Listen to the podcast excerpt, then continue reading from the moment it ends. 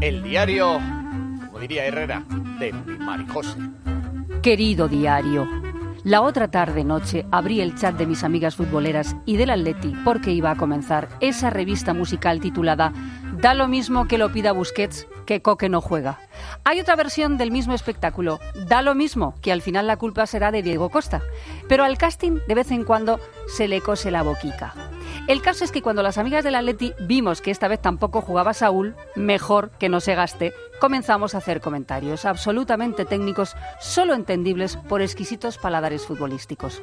No creo que estén a la altura de todo el mundo. No creo que puedan ser comprendidos por cualquiera. Hombre, Navarro, que llevamos en esto más que el hilo negro. Me dijo Rubén con el billete un poco picadito. ¿Triangulaciones? ¿Intercambios de banda? ¿Cómo romper el fuera de juego? ¿Agujeros defensivos? Rubén le dije, el comentario táctico de altura fue, oye, ¿habéis visto al seleccionador de Marruecos? Está bueno como un demonio. Tal y como estaba España, fuimos todas a echar un vistazo al maromo. Francés, 49 años. Ole. Un hombre precioso para decir, Hervé y yo estamos conociéndonos. Como jugador tiene menos trayectoria que mi señora madre y como seleccionador, además de Marruecos, ha dirigido Ghana, Zambia y Angola. Es decir, tiene sensibilidad social. Yo intuyo que el casting lo hizo Mohamed VI, fíjate.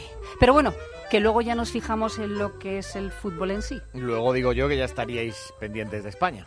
Nenas, ¿y de los jugadores de Irán qué me decís? Madre mía, viva Persia y el este de Mesopotamia. Pero es que son de catálogo. Y así estuvimos hasta que supimos que nos tocaba Rusia el domingo. O sea, dijo Monipaki, que no nos toca Cavani. Y la neni dijo, a mí Cavani me puede tocar lo que quiera. Pero es que soy de las que se pide a Cavani y le cae el cebolla Rodríguez. Qué malo es ser una mujer de cierta edad. ¡Ay, de verdad! ¡Qué asco!